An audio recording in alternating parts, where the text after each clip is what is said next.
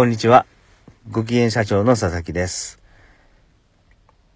計画策定は、まず社長がワクワクできること。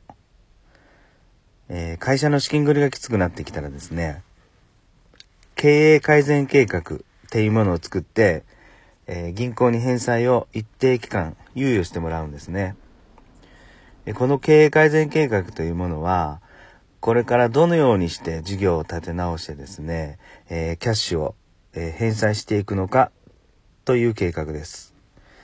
これって社長にとって決して楽しい作業ではないんですよね。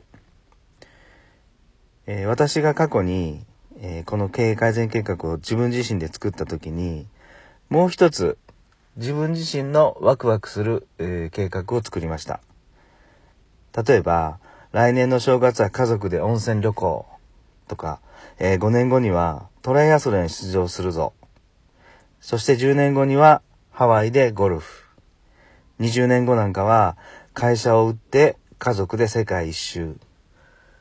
実現できるかどうかっていうのはどっちでもよくてですね、今社長がやってみたいことを全部、えー時間軸を使って作ってみてください。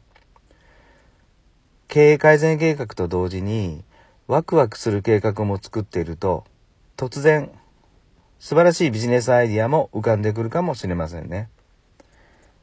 はい。計画策定はまず社長がワクワクできること。今日はこんなテーマでお話ししました。今日も最後まで聞いていただきありがとうございました。